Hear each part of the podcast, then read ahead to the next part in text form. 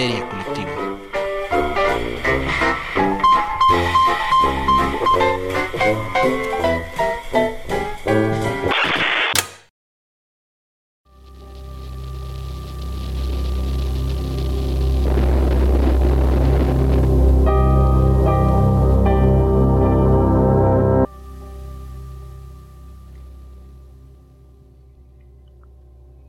Esto es Histeria Colectiva, el programa donde Fernando Santamaría, el Dr. Braham y Ricardo Medina se sientan alrededor del círculo de invocación para abrir la caja de Pandora y volarse la tapa de los sesos platicando sobre ficción, magia, ocultismo, casos supernaturales, literatura y todo lo que tenga que ver con la cultura del horror. Buenos días, buenas tardes, buenas noches, donde sea que se encuentren y a la hora que escuchen esto, esperemos que estén haciendo algo delicioso y digno de ser contado. Ah, bueno, al menos para audiencias PG-13. Eh, si son trabajadores esenciales, eh, muchísimas gracias por mantener el mundo girando. Cuídense mucho, cuiden a otros. Eh, quédense en casa de ser posible y si no, pues cuiden a otros en sus trayectos y en sus trabajos. sean bienvenidos topos y rascadoras a la criptamosa de histeria colectiva. Antes de que procedamos a lo duro, lo tupido y lo tenebroso, quiero presentar a la mesa redonda que me acompaña el día de hoy. A su izquierda, el buen doctor. Hola, hola, ¿cómo están? Aquí un placer estar con ustedes. Ha pasado una semana, pero no los hemos olvidado. Los tenemos cerquita en nuestro cocoro y es un placer volverlos a tener enfrente, en sus oídos. Excelente, doctor. Me da mucho gusto tenerlo otra vez entre los vivos. A mi izquierda está Ricardo Medina. ¿Cómo estás, Ricardo? Hola, de regreso. De regreso aquí. Yo sé que me extrañaron, pero, pero ya, ya volví. ¿Te puedo hacer una pregunta? Pregunte. ¿Por qué si estamos en un estudio adentro traes lentes oscuros? Porque estoy crudo. Porque querías que lo dijera al aire y que la gente se enterara si sí estoy crudo, ¿ok? Y lo pueden dejar en los comentarios. Jaja, Ricardo, sí, sí estoy crudo. Y no quiero que me vean lo demacrado que me veo. Porque aparte sí somos las estrellas. Así somos los rockstars. No queremos que quede en cámara, que quede un registro de, de cómo estamos demacrados. Así que por eso, por eso, Fernando. Gracias por tu pregunta. Adelante. Continuemos con la entrevista. O sea, las ojeras te llegan hasta acá. Hasta acá. Ah, bueno, está bien. Como Eh, peje sapo. Ah, bueno, raro. Eh, pero hoy, hoy, hoy tenemos un invitado especial. En el círculo de invocación se manifiesta desde las entrañas de la tierra Ismael, de Leyenda Urbana MX. Ismael, ¿cómo estás? Hola, pues muchas gracias por, por invitarme. Muy contento de estar acá para pues, hablar de un tema bastante interesante. Bastante interesante, bastante profundo, bastante oscuro. Profundo, nunca mejor dicho, bastante profundo. El tema. Qué bueno que tenemos contexto, porque si no, esto Sí, se pondría sí. cachondo y terso en un instante. Kinky. Kinky, sabroso. Eh, Ismael es creador del canal de YouTube Leyenda Urbana MX, concepto que este año se transformó en podcast, con lo que se ha logrado posicionar dentro del top 100 de Spotify México y que toca temas de terror, misterio y leyendas mexicanas o algo así. Me Eh, encanta que haya sido todo textual. Claro, pues son las semblanzas. Van como van. Para así no inventarme nada. Pero bueno, Perfecto. eh, nos da mucho gusto tenernos, tenerte entre nosotros. ¿Vieron cómo conjugué todo mal? Eh, y que hoy podamos hablar de qué, doctor. ¿Qué hay en, el- en la caja de Pandora el día de hoy? Uy, en la caja de Pandora tenemos subterráneos. Subterráneos, lo telúrico, lo subterráneo, lo oscuro, lo profundo, como bien decía Ismael. Eh, porque la verdad creo que siempre nos ha dado miedo las profundidades. Esto se puede poner muy escatológico en cualquier momento, entonces cuidado. Porque siempre lo hemos asociado a las fuerzas telúricas, a las fuerzas de la tierra, a la oscuridad. Y que en principio esto se le asociaba como a lugares de paso al más allá, ¿no? Entonces, en ese sentido creo que... pensado ya como después en estas religiones y tradiciones de tormentos, pues era el lugar precisamente dicho para que recibieran su castigo los infieles o los pecadores, ¿no? Porque pues lo que habita debajo de la tierra es una metáfora o un símil de aquello que habita en la oscuridad de nuestra inconsciencia, o sea, creo que es mucho como parte de nosotros y de esa colectividad donde está lo que no queremos ver. Doctor, lo subterráneo. Pues sí, digo, la verdad es de que cuando la gente muere y es enterrada y la colocan bajo tierra, queda esta idea de vive bajo la tierra. Está viendo al pasto crecer. Y pues a partir de ahí comenzamos a comparar las cuevas y los lugares oscuros y cualquier agujero profundo que vemos con el inframundo, con esa región telúrica. Hay muchas versiones de que dicen que incluso el mundo de los muertos es como nuestro mundo, pero al revés, ¿no? Es una tierra invertida. Los egipcios tienen muchos dibujos en que están hasta de cabecita, así como en. Piratas del Caribe, donde todo en teoría es al revés. Igual, ellos viven en la tierra. Como un reflejo. Sí, como un reflejo. Y allá, por ejemplo, los muertos, digo, no los muertos que les fue bien, sino los muertos que les fue mal, comen excremento. Ahí, fuchi. Fuchi. Ismael, lo subterráneo. Lo subterráneo, pues creo que sí, eh, desde... Es curioso porque muchas culturas tienen esta misma idea de que lo subterráneo es un paso al inframundo. O sea, no solamente, digamos, podría ser un caso aislado, como lo comenta el doctor, los egipcios, pero no solo ellos, también los griegos, también los eh, mexicas. eh, también, pues muchas, muchas culturas tenían la idea de que ese era un lugar donde podías entrar y era como un pasaje subterráneo. De hecho, los egipcios, los egipcios creían que, que era tenías que hacer ese pasaje yendo de este a oeste y, y- y ujú. pasando eso salías en la Duat, que es como su inframundo, se podría decir. Entonces sí, creo que todas estas culturas han estado relacionadas con que si entras en, en ese tipo de, de lugares, puedes llegar al mundo de los muertos, se podría decir. Como una suerte de paraíso también funcionaba la Duat. O sea, este lugar al que ibas y pasabas el juicio de Matt, hasta donde tengo entendido. Ricardo, lo subterráneo. Sí, claro que sí. Mire, eh, lo subterráneo viene siendo lo, lo que es terráneo de una manera subnormal, ¿no? Eh, dígase así de lo que físicamente viene siendo debajo por encima de todo aquello que pensamos y creemos. Gracias. ¿Por qué hablaste como Miguel Bosé? ¿Como quién? Como Miguel Bosé. Yo no hablé como Miguel. Producción está de acuerdo que hablaste como Miguel Bosé. No, claro que no. No, este, pues sí, ya dijeron, pues, ya, ¿qué más puedo agregar yo a la mesa? güey? Pues, ¿qué crees tú? Cuéntanos. ¿qué Yo, que- piensas? yo creo fielmente que abajo de todos nosotros, de todas las civilizaciones, hay túneles por donde pasan cosas. ¿Qué cosas? No lo sé. Y todo converge en el, debajo del Vaticano. Por eso todos los caminos llevan a Roma. Producción dice que sí. Creo que el, factor del subterráneo eh, viene desde la prehistoria como... A ver, vivíamos en cuevas. Estas cuevas inmersas en la oscuridad hasta el descubrimiento del fuego, ¿no? A la intemperie de lo, de lo que habitar en ella, ¿no? Entonces, en el momento en el que podemos gobernar un poco la transformación de la naturaleza a nuestro alrededor, ya nos sentimos más tranquilos. Sin embargo, seguimos teniendo como estos túneles, estos lugares profundos donde puede haber agua, donde puede haber algún mineral, donde puede haber algo valioso para la tribu, pero que al final siguen siendo lugares de riesgo. Y digo, pienso en las tribus de manera general, pero no me imagino los primeros asentamientos, no sé, al sur de México, en la península de Yucatán, y ser el primer maya que se cae en un cenote. O sea, pensando en los riesgos naturales. Casi ¿no? me estoy imaginando la apuesta de dos pendejos ebrios, así de, güey, ¿A que no te avientas? ¿a que no te avientas? Sosténme mi tocado penacho. Güey, a que sí, agárrame mi, co- mi cochinita pibil. Sí, no, o sea, y así como de, uy, ya no salió. Para mí que ya está el inframundo. Entonces, pues sí, pensado como en esta onda de eh, darle una cierta significación al entorno, ¿no? Eh, ahora, creo que las culturas de la antigüedad tienen bien delimitados sus inframundos, bien lo comentaba Ismael. O sea, hay un, concepto, hay un concepto separado dependiendo de la región, de la cosmovisión, bueno, incluso hasta del clima, ¿no? O sea, qué tipo de clima tienes, qué tipo de inframundo te espera. Entonces, por un lado, creo que tenemos a Grecia, ¿no? Creo que sería como uno de los primeros referentes en la historia occidental. Uy, sí, el Hades. Y el Hades, curiosamente, tenía la puerta por la que entraba el sol en el ocaso.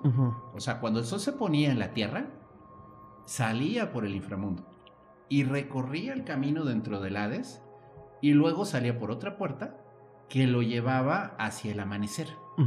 Entonces también había una conexión entre cuando no vemos al sol, el sol está viajando por abajo.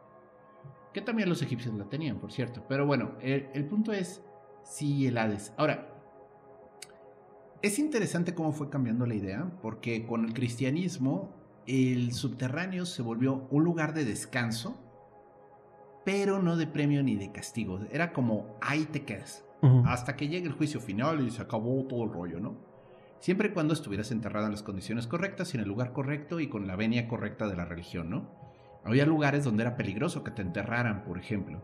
En las encrucijadas se consideraba un lugar que no pertenecía a nadie y en ese momento si te morías ahí, nunca salías y siempre tu alma iba a vagar en la encrucijada. O sea, pero era por una cuestión de no sabías como qué camino tomar, porque era un cruce. Mm. Ah, qué culeros. Por eso colgaban a la gente en las encrucijadas. Mm, para que no supieran hacia Ajá, para que su alma quedara perpetuamente vagando ahí. Ok. Ahora, las encrucijadas normalmente en la antigua Grecia tenían... eh, ¿Qué diferencias? Encrucijadas de cuatro pertenecían a Hermes, el dios de las sandalias aladas, El heraldo. el mensajero de los dioses, pero también era un psicopompo. Explicación de psicopompo. ¿Qué es un psicopompo? De cariño, psicopompi. O sea, psicopompis. yo pensé en el qué pompo, qué pompo. ¿Qué pomposa? Pero bueno, el punto es que un ¿Somos tan viejos? Son unos tíos. Sí, esto es de Rigo No Tobar, me volteen a ver a mí. El- el- el- no, yo, yo solo vine aquí de invitado. Ismael tiene 20 siempre. Este, Exactamente. Un psicopompo es un pastor de almas. Es una persona que su. Era una dios, una divinidad, un espíritu, que su función era transportar a las almas al inframundo. Ujú. Entonces, técnicamente, las encrucijadas pertenecían a Hermes. Y solía ponerse en las encrucijadas una estatua de Hermes. Ok. En la antigua Grecia, claro. Ujú. Hoy en la época cristiana, ¿qué se suele poner en la encrucijada? Ah, ¿Una cruz? Sí, sí. Una virgencita. La Virgen. No, bueno, es en los sitios de taxi, micro. donde no quieres que tiren basura. Ni haya crimen. Bueno, a todos los que nos están escuchando que no pertenecen a la cultura mexicana, la gente es una marrana y deja la basura luego en las esquinas. Y parece que una manera que se inventó un poquito de mm, carga moral y de duda de, ay, mejor no lo hago. Ponen, ponen imágenes de la Virgen de Guadalupe, que es una imagen aquí muy querida en la ciudad. Y literalmente, ay no, ¿cómo voy a dejar la basura enfrente de la Virgencita? Eso sí está medio gacho, ¿verdad? Pues mira, al menos funciona.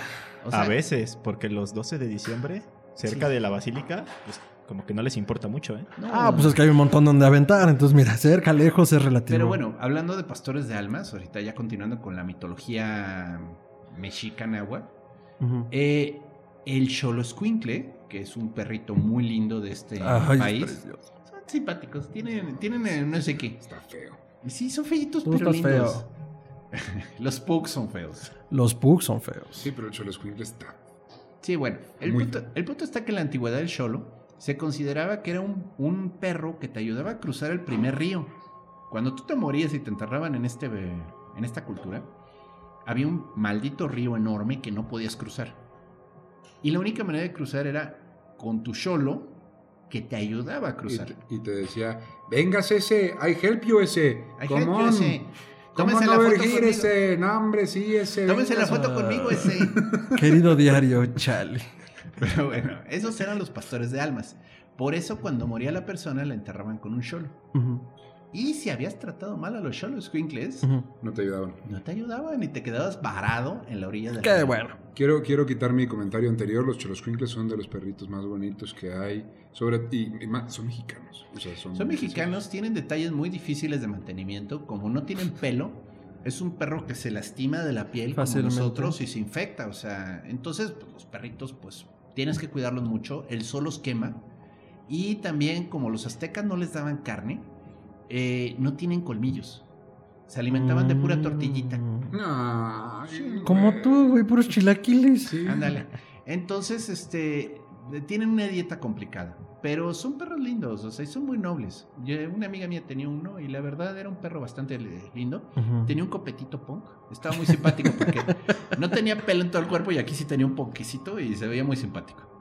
Buenísimo. A ver, ya hablamos de Grecia, ya tocamos un poco los aztecas y los Oye, a mí mexicas. me gustaría Ah, sí, interrumpirte por ahí, favor. porque también, o sea, más que lo creyeran también de que si se morían y cruzaban esta parte subterránea, también tenían una creencia los griegos, eh, específicamente en el Cabo Ténaro, que es una parte de ahí del Peloponeso, en la cual creían que ahí había cuevas que los podían llevar al, al otro mundo. De hecho, hay varias. Sí, hay- había varias. Creo que una de las más famosas es del Cabo Tenaro, que incluso por ahí mencionan a, a Hércules, Hércules. sí. Hércules que entra por ahí para, pues, para ir al, al- al Hades, se podría decir. Entonces, sí lo tenían relacionado ujú. con la muerte, pero también creían que si pasaban por ahí sin morirse, podían entrar. Por esto todo tiene que ver con su mitología, con sus dioses.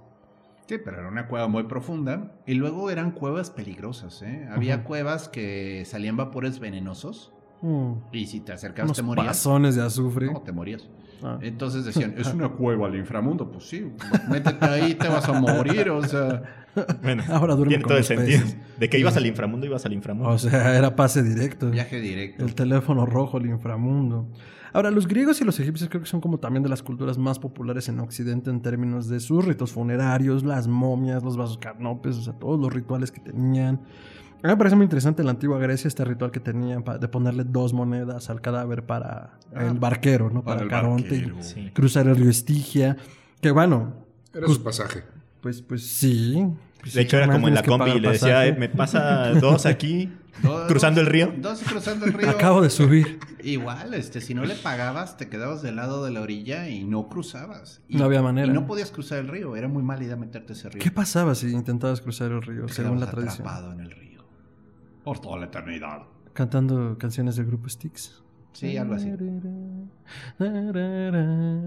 Sí. Después de esa tangente que no nos llevó a ningún lado, eh, me gusta mucho que- como estos rituales, ¿no? Es que de Styx solo sé la de Domo arigato, Mister Mister Robato. Domo. Imagínate ahí con Caronte. Sí, bueno. De hecho, cuando Hércules baja al inframundo por el Cerbero, es muy gracioso porque se sube en la barca de Caronte sin dinero. Ah, pues sí. Caronte lo voltea a ver. Obviamente la barca se hizo así, ¿no? What's up, man? Porque, Porque pesa- además estás vivo. Estaba vivo, era Hércules, eh, tremenda masa de músculo. Caronte lo mide, como que lo piensa, y no dice nada. Y se va remando y lo cruza. Esto no es problema mío. O sea, Caronte dijo, esto no está en mi área de trabajo. O sea, Está por encima de mi paga. que el patrón lo atienda, o sea. Pero es muy gracioso porque no hubo intercambio, o sea. Hércules así con su jetota y con la piel del león de Nemea encima. Vengo por Cerbero. Ah, ves por allá. No, no, tuvo que irle a pedir permiso primero a Hades. Porque solo un idiota toma al perro sin preguntarle al dueño. Ah, pero ya viene con el perro. No, No. no, tuvo Ajá. que ir con Hades, Sí, por eso. muy amablemente. Oigan, me encargaron la tarea de llevar su perro allá arriba. ¿Me da permiso? Y Hades como que dice, Ay, es que si eres mi sobrino, pero no convivimos pues tanto. mira, si lo puedes agarrar, te lo puedes llevar. Órale. Me parece un buen trato. Lo agarró. Me parece un buen o sea, trato. Me pero- parece un buen trato. Pero no, no, no, o sea, hay que entender, al señor del inframundo le debe respeto, o sea, no importa la mitología, no importa eh, la cosmovisión, no bajas ahí, nomás a hacer tu desmadre y no pides permiso, o sea, porque te, sí te quedas ahí. Bueno, Sí, pero pues sí. Orfeo sí bajó y hizo su desmadre sin pedir permiso. No, no, no, Orfeo bajó, le dijo, vengo por mi mujer. pues ¿cómo ves que ya está muerta y se queda aquí? Ah, sí. Y entonces comienza a cantar una mala versión de reggaetón de Bad Bunny. y, y- y todas las almas comienzan a llorar así. ¡Ay, ¿por qué? ¿Por qué toca eso? Vaya, hasta las gorgonas comenzaron a llorar, o sea, ya es decir algo. Hades obviamente se aguantó la lagrimita así. Sí, pues es Hades. ¿Qué podía hacer, doctor? Y dijo, está bien, puedes llevártela. Pero si volteas, la pierdes. Acto siguiente, no le digas a Orfeo qué, hace- qué no hacer, porque bueno. ¿Y si volteó? Sí, claro. ¿Y la perdió? Sí, claro. Chale. Y a eso se le llama este la primavera, ¿no? ¿Cómo era? No, no, esa es otra historia. Ah, no, pero cuando, o sea, cuando sales Ceres momentáneamente es pasa otra algo. ¿no? historia, esa es otra historia. maldición, Esa no bueno. es Ceres, no es Perséfone. Perdón, ya, ah, sí, Ay, perdón, se me cruzaron mis mitologías, doctor. De hecho, hay una historia, hay una historia muy graciosa de dos héroes griegos que bajan al inframundo Ajá, a secuestrar a Perséfone. así nomás. Así nomás de puros tanates. Hades los recibe bien tranquilo, les sienta en su mesa y no se pueden levantar de la mesa. Mm, ¿Comieron mucho, doctor? No, se quedaron atorados. Nota, es Hades, o sea, Hades los pudo haber tirado en el más profundo pozo del Tártaro donde están los titanes. Ujú. Los dejó sentados en la mesa sin que se pudieran levantar. Le tiene, salió barato. Pues sigues chupando. tiene que llegar otro héroe griego a rescatarlos, pero sí fue así como de chale. Es que no faltaban héroes griegos. No, bueno, Ah, sí, había sí. para aventar para arriba. Otro héroe así. Justamente. Otro héroe. Y Filotectes así como otro héroe, maldito sea. Eh, ahora, eso es con los griegos, ¿no? Y, y hablamos justo de los cuerpos de agua, de las cuevas, de lo profundo, de los gases venenosos. Yo hablaba un poco del azufre pensando incluso en el oráculo de Delfos, que se cuenta que era este oráculo sentado en una astilla de tres patas encima de una nube de azufre, que era la que le tenía a tener pasones A alucinógenos. nadie le consta que era azufre. A nadie le consta que era azufre, pero tenía pasones alucinógenos, lo más A probable. nadie le consta que eran nubes. Algo olía y se ponía toda loca. Bueno. Así sacaba el porro y... A mí me, me, me parecía interesante la del azufre pensando en eso como de lo que viene de debajo y que nos da visiones. Sí, ¿no? sí, bueno, mira, la, la leyenda va así. Apolo mata a la serpiente Pitón. Sí, ríense si quieren. Este, y planta ahí su oráculo. Y la sacerdotisa se llamaba la Pitonisa. Al parecer había una energía que sí, algo salía de las grietas y ponía como lechuza a, la sacerdotisa. Pero lo, lo raro está que o cambió, hubo un movimiento de tierras o algo, porque ahorita no hay nada ahí. No hay nada. Sí, ¿no? Entonces, bueno, ¿hay una energía divina? Sí. Ahora, esto es interesante porque uno dice, pero espérame, Apolo es un dios solar, ¿qué tiene que ver con el inframundo? Curiosamente, las divinidades solares tienen muchísimo que ver con el inframundo. Entonces, por ejemplo, plantas como el laurel, que es una planta tremendamente solar, Uy, qué rico sabes. se usa mucho en rituales de nigromancia. Hay una conexión profunda con el mundo de los muertos y el mundo de los vivos a través de las divinidades solares. Entonces, pues bueno, sí hay una conexión. Entonces me parece interesante como todo esto también ritual de paso, pensando en que hacia lo profundo, hacia lo que no vemos, eh, pues es donde está ese otro mundo, ese mundo de abajo, ¿no? Y ahora hablamos también hace rato de los egipcios. La manera de pasar de los egipcios era a través de este juicio, el juicio de Maat. Uy, pero para llegar al juicio de mate tenés que echar como 40 viajes antes por diferentes lugares. Matt ¿Cómo, cómo cuál es? ¿Alguno? Ves el río de caca. Y diferentes pruebas, o sea, literalmente sí Había hacía- una serpiente gigante que te impedía el paso, entonces ¿En el río de Caca? No sé si era en ese río, Antes pero de que había una serpiente gigante, Ah. había una serpiente. Es el gigante. libro de los muertos. Había toda una serie de pasajes en los que te vas enfrentando a diferentes guardianes y tienes que saber qué decirles o no decirles para poder pasar. Y el último, el último, el último cuarto es el juicio Mat. Mm. No es al inicio, el juicio Mat es la conclusión. Es como aquí en México cuando vas descendiendo hacia el Mictlán, Pasas por el cerro de los cuchillos de obsidiana que te cortan, pasas por este un desierto horrible, pasas por el río, pasas por muchas Son pruebas. nueve mundos. Sí, son nueve mundos. Y al final, al final, está el Señor de los Muertos. Mictlantecutli. Mictlantecíhuatl. Y te comen. ¿Por, Así qué, sin por más. qué- por qué en todos lados te comen, güey? ¿Cuál es, cuál es, o sea, no te pueden nomás matar o aplastar o... La tierra te come, mano. Cuando te mueres. Por eso. Pues, ajá, o sea, ya estás, ya estás muerto, estás transitando hacia el otro lado. Simplemente dejas de existir. O sea, eso es lo importante.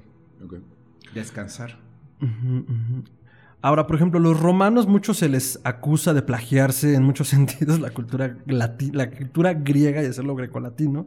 Los romanos, ¿qué concepción tenían del inframundo? Ay, ¿Si era muy parecida a la griega? Pues tienen costumbres un poquito diferentes. Al menos es que de nuevo dentro de la Roma estaba todo lo que eran los etruscos y tenían ideas así medio chistositas. Algo que yo sé que los romanos tenían, por ejemplo, en sus tumbas, es que tenían los ataúdes un agujero. Y había un día de la sema- eh, del año, perdón, en el que llegaban las familias, como aquí en el Día de Muertos en México.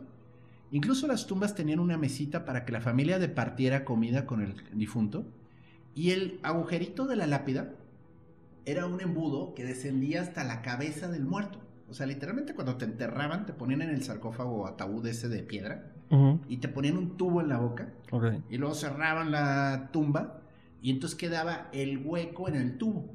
Oh. Y entonces los, eh, vaya, los parientes que llegaban allí a celebrar al ancestro, le vaciaban vino por el tubo para que comieran. Pues está chido, ¿no? Ah, pues no sé, no me imagino el apestadero que se pudo haber hecho allá abajo. Pues digamos que era una... Olía crudo. Nada más al día siguiente. El vino no olía tan mal. ¿no? Bueno, Así hasta dan ganas de morirse.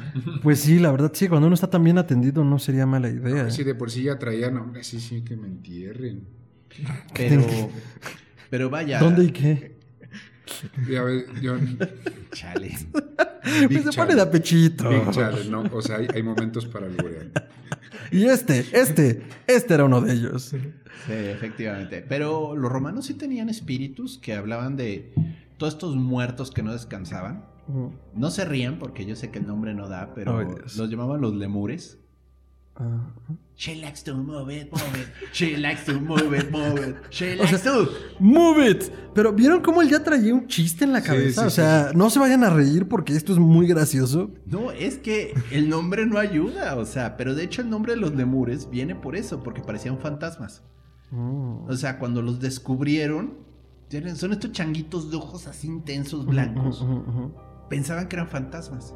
Pero vaya, el lemur, en versión romana, era un espíritu que no descansaba muy culero. Entonces sí tenían que hacer unos rituales el pater de la familia, el padre, Ujú, ujú. eh, u- había un festival una vez al año en el que tenía que recorrer la casa a la medianoche tirando, no me acuerdo si habas o frijoles, para espantar a los espíritus. Mientras que les iba gritando improperios. Ah, de ahí viene lo de gritarles groserías. Mm, a uno que otro investigador de lo paranormal, Pero tiene un nombre eso. Le ¿no? serviría. ¿Cómo se llama? no De sé. gritarle groserías a. a- bueno, X. Bueno. No, creo que te estás inventando cosas. Yo creo que te sí estás inventando nombre, sí algo. tiene un nombre. Pero bueno, el punto es, eh, de hecho, hay en la, eh, ahora sí que en la tradición romana, hubo una vez que el gobierno local de la ciudad decidió no hacer el festival de los lemures y así les fue. Así fue de Noche de los Muertos Vivientes, Halloween, slash, este, China Warrior Princess. Así. Pero, pero, ¿qué pasó? O sea... Pues, se levantaron los muertos y todo el mundo corrió aterrado y pánico en la calle, pánico en la cama, pánico en tu ciudad. Pánico en la disco. Oiga, pero no, ¿no habrá sido a lo mejor un efecto de histeria colectiva? Es un chiste todo. ¿Por qué no bailas? Porque no, ya no Te voy, a, te voy a sacar del intro del programa si no bailas. No lo pagan lo suficiente. Es que decimos que cada vez que decimos el nombre hacemos aquí un bailecito tonto. Así, como en otro rollo. Pero Salgan bueno. bailarines. El punto es, este, sí, se les ocurrió una vez no hacer los festivales adecuados y se levantaron los muertos y comenzaron a causar mucho problema. Pero me encanta cómo lo tomas como un hecho. Se levantaron los muertos. Está escrito. Se sabe. Es bien sabido. Está escrito. Se te está di y di, Fernando. Yo no lo tú que no sabías. Yo no lo inventé. Pregúntale a los griegos, a los romanos, ¿yo qué? Yo no lo inventé. O sea, ojalá. Ahora, en la antigua Roma también este proceso de lo, de lo, del entierro y de los este, y de los funerales era distinto, ¿no? O sea, era más higiénico. Muchos incineraban. Eh, De nuevo, había de todo, dependía de la tradición. No, la pienso, cultura. o sea, porque a ver, recordemos que, o sea, pensando en lo subterráneo y en lo que representaba la tierra, pero nosotros ya lo dijiste tú, es que la tierra te traga. Pero la incineración no es tan romana, ¿eh? La ¿No? incineración pertenece Mm. más a los hindús, por ejemplo. Ah. Ellos consideran una muerte, o sea, un proceso de la muerte, la- el horno crematorio. Yo tenía la idea que los romanos también. Bueno, Ajá. no dudo que lo hayan hecho, o sea, tampoco me las sé todas, ¿no? Mm. Pero, este, el tema de la cremación, en mi opinión, pero esto ya es- estoy suponiendo y estoy haciendo saltos y maromas, tiene que ver con enfermedades. Me da la idea que las costumbres de cremar derivan mucho del clima y de la insanidad que puede generar un entierro. Un cuerpo en Sí, descomposición. ¿no? entonces necesitas este, garantizar que no se contamine nada. De hecho, eso viene también de los, bueno, justamente ahorita que menciona de las enfermedades, eh, me parece que los griegos cuando había como ciertas epidemias o ese tipo de, Sí, de tiene cosas infecciosas, lo que hacían era los cuerpos los ponían en, en el pueblo donde estaba todo, donde se había esparcido todo eso y los quemaban. Ahí sí no había como otro tipo de funerales porque pues era para cortar esa... Ese, El proceso infeccioso. Ajá, o sea, es como si ahorita todos los que han muerto del coronavirus pues los juntáramos y los quemáramos, algo así, para que, eso- dejara de esparcirse. Que eso hacemos. No todos. Bueno, hasta donde yo sé, cada vez que hay un paciente que muere bajo circunstancias misteriosas de influencia, de influenza típica, No, de neumonía atípica. neumonía típica, lo creman. No preguntan. No hay ni siquiera, no te entregan el cuerpo, te entregan la cajita de cenizas. Sí, no. Pero justo entonces pensando en esas tradiciones funerarias, vaya, ha representado lo terrestre, lo telúrico para nosotros. Digo, como decías, deidades solares y el rayo y Zeus, pero las deidades de lo profundo, aparte de que son relegadas porque la muerte es un tema... Es que cada vez que dices, no que sea que lo profundo, yo pienso en este comentarista de ESPN que dice, a lo profundo, no, no, no, no, no, no, dígale que no esa pelota. Fan- los fans del béisbol van a ubicar mi referencia. Gracias. Bueno, y después de perder a nuestros cinco escuchas en esa tangente, eh, las ideas de lo profundo son relegadas, ¿no? O sea, en ese sentido. O sea, es lo que no queremos ver, lo que no está bajo la luz del sol. Y de nuevo, son las primeras que el cristianismo se encarga de erradicar. O sea, Es correcto. es cómodo pensar en la divinidad arriba, o sea, en la divinidad perdida, en la divinidad celeste. ¿no? Que está detrás de ese sol que se oculta. ¿no? Sí, o sea, el cielo, o sea, de hecho, la visión cristiana, o sea, el cielo, ¿no? O el infierno. El infierno es malo, el cielo es bueno. Ah, no quisiera pasar a los cristianos sin antes tocar algo que sé que es un tema del que sabes y que me parece muy interesante. Como- Por supuesto. los vikingos sí. y sus inframundos. Uy, bueno, miren, es- esa es una larga, larga, larga, larga, larga, larga historia. Pero Que es vas a sintetizar. Muy bien. Ya, te odio.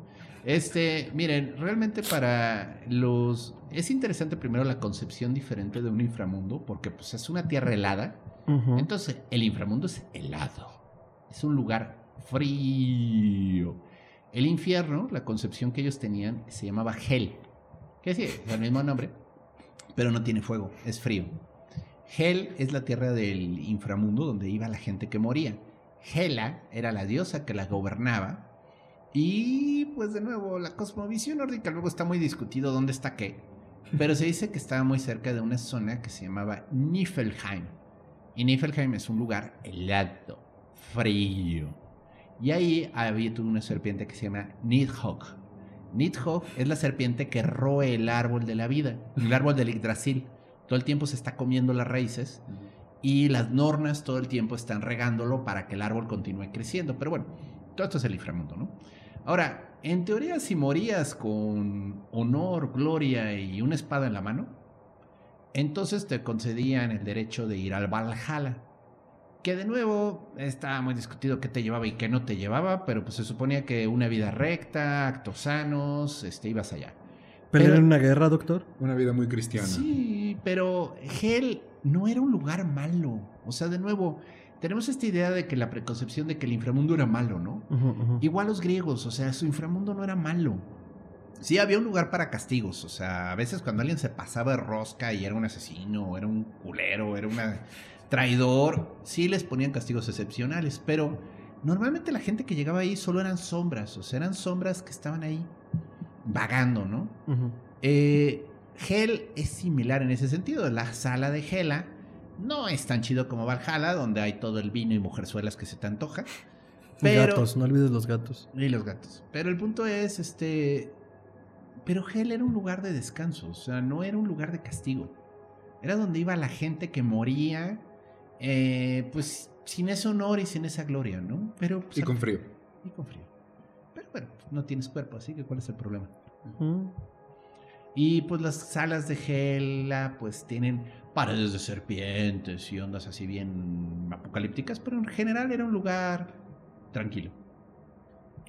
No, Pues- había, no había ríos de caca. y ya con eso es ganancia, perdón. Pero mira, haciendo frío igual y no olía tanto, ¿no?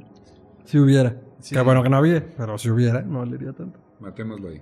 Ok. Por favor. Antes de que sea triste. Por favor. Ahora, sí, pasando entonces de eso y pensando en los factores del contexto y de lo que pensamos que hay abajo de nuestros pies, tenemos el cristianismo, que al ser una religión ah, que surge en el desierto, es totalmente lo opuesto, ¿no? El lugar de castigo, lo- lo- lo- el, el inframundo que tienen es de fuego. Sí, aunque bueno, Dante Bueno, en su Divina Comedia, que es el, la referencia básica de todo mundo, aunque Dante no era un teólogo, coloca nueve círculos del infierno. Es correcto. Y en el más profundo, el cósito, que de hecho es un nombre griego, por cierto. ¿Qué significa? No Una cosa, pero pequeña. No sé qué significa, pero es el lugar del eh, helado. Es un infierno congelado. Sí, porque de hecho Ahí están los traidores. ahí están los traidores y se está comiendo... ¿Es Satanás o quién está allí? Ya no me... No es seguro. mero, mero diablo. Es la, Diablo. es la gran D. La D mayúscula. O sea, el señor del diablo. El diablo mayuri. O sea, el diablo vive en el cosito. Sí. La grande vive en el cosito. Comiéndose a Judas, porque además, sí, es justo a donde están los traidores. a Bruto y a Casio, que son los traidores, ¿no? Sí, porque además el, el- el- el infierno que plantea... Me parece muy chistoso que la iglesia tome como esas referencias de Dante sin ser teólogo. Porque aparte el infierno de Dante y en general la Divina Comedia de Dante es una crítica política muy dura a los políticos de su tiempo. Oh, sí. Era un hola, pero versión crítica. Crítica, así como, y ese güey se acostó con no sé quién, y ese güey se robó en no sé cómo. Era el chisme de quién era quién. O sea, eras importante si Dante te había puesto un pariente claro. tuyo en el círculo del infierno. Un pariente. O sea, no a ti. Si estás vivo todavía, no, man. Bueno, ay, Pendejear bien duro. O sea, es como, I have been schooled, I know, pero... es como Miguel Ángel que pinta ese cardenal en el juicio final entre los eh, condenados. O sea, Ah, sí, yo había Es muy escuchado esa bueno. leyenda.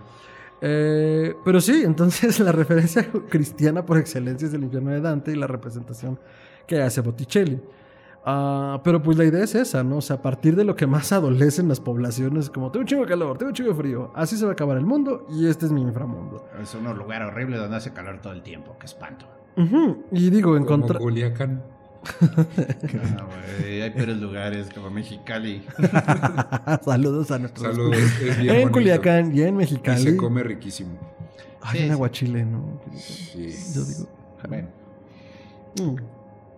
Entonces, pensando en eso, eh, en México, ya hemos tocado un poco como el inframundo prehispánico. Existen como también todos estos niveles, estos círculos, estos señores, estos ríos, pensando en las diferentes tradiciones, que te llevan por diferentes pruebas, que al final es chistoso eso, ¿no? O sea, las pruebas que debes de pasar para poder encontrar un lugar de descanso. ahora. No el- basta con lo que hayas hecho en vida. No era el único lugar de descanso, ¿eh? O sea, había lugares especiales a donde iban diferentes gentes. Las mujeres que morían dando a luz se ganaban una... Pues era como una especie de lugar especial, o sea... Igual los que morían ahogados iban a Tlalocan. Y curiosamente de todos los inframundos eh, de esta época, el Tlalocan era un lugar decente. O sea, era así como de, bueno, pues si me tengo que ir a un lugar, el Tlalocan está bien. sí, porque era un sitio lleno de, de maíz, de, de jade, o sea, eran como bellos paisajes y, riquezas. ¿Cómo que está bien? Pues Está toda madre. Sí, Sí, si consideras las opciones. Pues sí. Yo O sea, jalo. Tlalocan sobre el Jade, dice. a ver, ¿qué prefieres? Ajá. ¿Que llegues al inframundo y te coma Mictlantecutli o llegar a un lugar con, con jade y con... No, sí, la neta sí. y 100%. mujerzuelas y juegos de azar. Y se chela, pues, no, hombre. Bueno, no había chela, pero pulque sí, seguro. Ah, eso, Uy, eso no, se yo arma, se jalo. arma la Ya, con fiesta. eso. Ya ¿Y, eso es considerado un inframundo si te ahogas? Ajá. Ah, pues con razón. Y si morías de vir- una ciudad en un lago, güey. y si morías de viruela. Si morías de viruela, ¿a dónde ibas? ¿También a Tlalocan? Sí. ¿Por qué? ¿Y por qué Se asoció ¿Quién con dijo, saben qué? Vamos a mandar a los ahogados con los viruelosos. ¿Por qué? Porque son más pocos y van a caber. El- los otros lugares son más grandes, nos cabe más gente. No sé por qué producción le hace fiesta a tu chiste, pero bueno, dejémoslo Eh, pasar. bueno, fuera de broma, era lo de los ahogados. Ya ves, Ajá, ajá, ajá. Lo de los ahogados tenía que ver porque el Tlalocan era el lugar de Tlaloc. Entonces estaba Sí. relacionado con el agua y pues si morías con, con el agua, ibas y seguías. Sí, Igual lo que sigo sin entender es, Es la la viruela y el chiste de Ricardo. Pero Sí, no, eh, sobre todo el chiste de Ricardo, pero Fue muy plano y muy... Fue triste. Deja de criticarme, por Triste. Favor. Te Entonces... queremos, Ricardo, te queremos. Gracias. Ah, entonces No, luego sí. los comentarios a decir que mis chistes son malos. No, fíjate que, que contrario a lo que piensas, no han llegado comentarios de tus chistes malos. Eh, En este van a llegar, güey. Entonces, eh, y no, y además México tiene como también todo este sincretismo, porque a ver, pensemos como en las civilizaciones que- de las que hemos hablado. Muchas han tenido un rescate histórico curioso porque ha habido como una suerte de línea directa de, la, de lo que fue. O sea, a ver, ¿cómo? a ver, Grecia, Egipto, Roma. Grecia, Egipto, Roma. Ha habido como una suerte de rescate directo antropológico de lo que fue. No. O sea, a ver, A ver, mira, vamos a aclarar una cosa. a ver. Sí, pero no. Lo que entendemos como la vida en el inframundo nos deriva de muchos autores griegos que en cierta forma se fue sanitizando. Hay un cambio muy importante en la creencia griega del inframundo y de lo telúrico después de Homero. Las polis, eh, polis significa ciudades, porque Grecia fue un, vaya, fue gobernado por ciudades-estado, la más importante Atenas, eh, idealizaron el concepto de la, de la muerte y a los dioses los elevaron, pero los desconectaron mucho de lo telúrico, de lo que hay. Mm. Entonces, hay un libro increíble que se llama Los griegos y lo irracional de ay, M.R. Dodds, D-O-D-D-S, donde el señor comienza a analizar realmente, bueno, pero ¿era así la religión griega? ¿Así de perfecta? ¿Así de bustos perfectos en el Partenón? ¿Así? No, había un lado bien sangriento, muy del pueblo, muy conectado con la tierra, pero se fue perdiendo porque lo que nos sobrevivió es lo que pues, unos cuantos escribieron en sus libros y dijeron, esto es la religión griega. Y luego tenemos este romanticismo de los antropólogos alemanes de 1800 Ujú. que idealizaron todavía más a los griegos como la cuna de la civilización y todo lo que no estaba chido porque, no, güey, eso es de pinches africanos ignorantes, o sea, porque así piensan. No, no, los griegos son nuestros padres y tienen que tener un culto súper elevado, súper chido, súper padre, ¿no? Y no, las religiones normalmente tienen un lado bien conectado con la tierra, excepto la cristiana. Pero el punto es, este, los griegos tenían un lado muy oscuro, muy oscuro, y incluso, por ejemplo, tenían todo este tipo de trabajo ceremonial mágico. Los goes, que de ahí echa bien el nombre Goetia, pero es para otro día eso. Los goes eran una especie de intermediarios con las almas que estaban molestas y estaban causando problemas a las familias. Eran como magos que se conectaban con los muertos, así como muerteros. En serio. O sea, tú tenías un fantasma, llamabas a un goes. Ok. Y le decías, ven a ayudarme con el muerto, güey. Sí, el Fosfo, goe. Era el. Carlos Trejo de la época. Sí, los goes, goes, Eso ha sido eterno, eso sí ha sido eterno. goe deriva de la palabra este sollozo, aullido. Oh. Entonces parece que era una especie como de plañido, como de llanto que ellos generaban. Y era una manera de calmar a los muertos. Nada se sabe de ellos así bien. Salvo que Sócrates les tira mierda en uno de sus diálogos porque los compara con charlatanes y, engaña, y engañabobos. Y sí, probablemente no faltaba el... Usted tiene un muerto atrás de usted, señor. Lo puedo ver. Es... Es... ¿Es mi tío? Sí, es su tío. Me presento, soy Carlos Trejo. Pero pues, vaya, desde eso, eh, los griegos tenían ese lado también. Y era un lado muy profundo. Ok, muy bonita la explicación, muy enriquecedora.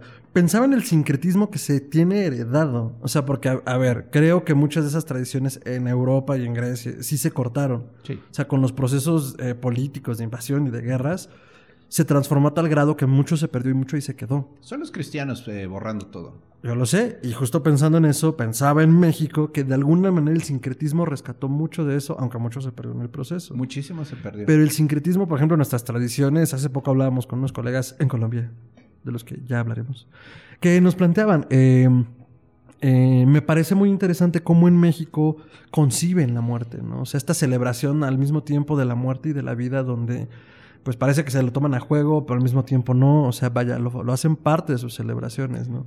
Y creo que parte mucho como de ese sincretismo que alcanzó a rescatar lo que todos los frailes quemaron en los códices del diablo, de las tradiciones que, pudo- pudieron existir aquí, de nuestra concepción de lo subterráneo, ¿no? Estos lugares como de paso, los cenotes, los ríos, las cavernas, eh, pues como lugares sagrados, ¿no? Como bien decías, no precisamente de- de castigo, aunque había lugares para ello, pero sí como lugares de pasar a otro plano. Que justamente es muy interesante eso porque sí tenían una cosmovisión muy enfocada en eso. De hecho, eh, los mexicas cuando llegaron aquí al Valle de México, eh, antes pasaron por, por la parte de Iztapalapa, no los robaron, estuvo, pasaron bien. Todos salieron con sus Rolex todo salió bien y eh, llegaron al Cerro de la Estrella. Y el Cerro de la Estrella es curioso o es muy interesante para los investigadores porque tiene muchísimas cuevas. Entonces para ellos fue un lugar sagrado. Había tantas cuevas con tantos eh, cuerpos de agua que lo consideraron un lugar sagrado. Pensaron Exacto. que ahí vivían los dioses. Y de hecho ahí arriba en la cumbre construyeron una pirámide en donde hicieron ciertas celebraciones del fuego nuevo, que era como su renovación del mundo. Entonces eh, tenían este lugar tan relacionado con las cuevas que para ellos era sagrado. Y de hecho hay, un, hay una cueva en el bosque de Chapultepec que se llama Sincalco. ¿Neta? Sí, ¿Sí? eh, justamente eh, atrás del altar a la, a la patria, del, monumento a los niños héroes. No sabía. Ahí este, esta- no sé si han visto el agüehuete del sargento, que es una Sí, ese sí lo conozco. Ahí hay un lugar que se llama Audiorama actualmente y hay una cueva que antes era conocida como Sincalco. Y esta cueva creían que era la entrada al inframundo. De hecho, hay una leyenda tolteca donde su rey, Huemac, eh, hizo una apuesta con los tlaloques, que eran como los, los esbirros de Tlaloc, si los podemos llamar así. Hizo una apuesta con ellos, eh, hicieron un juego de pelota y gana Huemac, ¿no? Y, y habían apostado, eh, habían apostado jade, plumas de quetzal, o sea, cosas de riqueza para esa época. Y los Tlaloc le dijeron, no, ¿sabes qué? Mejor te vamos a dar maíz y hojas. Se rajaron en la apuesta Se del rajaron. Dijeron, No ¿saben qué? Es más valioso. Y él dijo, no, pues me estás chamaqueando. y A ver, espérate. y les, les exigió su, su jade y sus plumas de quetzal. Se las dieron. Pero le dijeron, ¿sabes qué? Por andar retándonos, van a tener maldición los toltecas durante cuatro años. Ah, Entonces madre. hubo sequías, luego hubo heladas, y él pues se sintió así como que le traicionó a su pueblo. Hizo el camino desde Tula, Hidalgo, hasta Chapultepec y se metió a la cueva y ahí se, ahí se suicidó, pensando que pues podía trascender al inframundo, por esta según traición que le había hecho a su pueblo. Luego ya. Moctezuma eh, que fue el eh, antepenúltimo Tlatuani Mexica, eh, cuando empezó este tema de los presagios funestos, que eran unas señales en las que anunciaban la caída del imperio mexica. La mazorca en llamas. Sí, exacto. Era, una, es en- era una ¿es en espiga. serio? Sí, sí. Ah, era una espiga. Una espiga de Pensé fuego que solo que- era la mazorca. Ah. Y Me este. pareció divertido la mazorca. Y bueno, el caso es de que él sabía que se iba, que iba a caer el Imperio Mexica y justamente fue ahí a Chapultepec a tratar de matarse como Huemac, porque mucha de la cultura mexica tiene que ver con la tolteca. Entonces él fue Mm. sabiendo la leyenda, Ujú. porque además era muy supersticioso, y s- cuentan que se le apareció Huemac y le dijo, no, tú no te vas a rajar, regresa con tu pueblo. Ah, güey, no, tú no, güey. Esta cueva está ocupada. Exactamente. Le dijeron, "Ne- ¿tú no Ocupado. entras?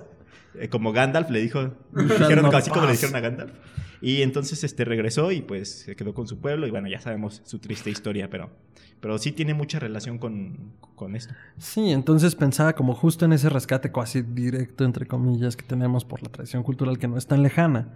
Ahora, eh, ya lo hemos hablado en otras ocasiones, la, la idea de cómo funcionan las ciudades, cómo son entes vivientes y cómo son ciudades monstruo como esta, a mí me parece impresionante como el poder, ¿cómo decirlo? El poder tener como noción de todo esto al momento de que haces incluso construcciones urbanas. O sea, ya en, en la época contemporánea, ¿no? Wow, es difícil. O sea, yo creo que los que están construyendo no saben si abajo se van a encontrar una pirámide Exacto. o huesitos o, Exacto. o una serpiente. No, y además hablamos como de la obra. Ok, encontramos una pieza arqueológica y hay que avisarle al gobierno y seguimos con la obra. Pero yo no me imagino lo que ha de ser estar en una construcción de ese tipo. Ser el operador, ser el maquinario, ser el ingeniero y en el caso de los subterráneos, de los metros subterráneos, pues ser los operadores de metro. O sea, digo, porque ahorita hicimos todo este, este trayecto a través de la historia por, por contexto.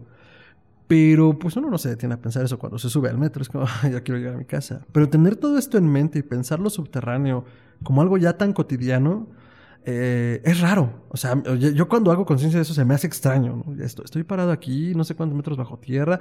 Sobre todo la línea 7 del metro de la Ciudad de México, que es estúpidamente profunda. Como estoy no sé cuántos metros bajo tierra esperando una cajita de metal para subirme con otras personas y luego correr por un túnel y, llegar a otro destino, ¿no?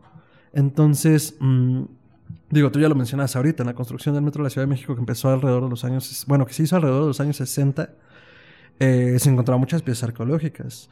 Eh, el templo al dios del viento de que está en la estación del metro Pino Suárez, eh, se descubrió durante ese periodo.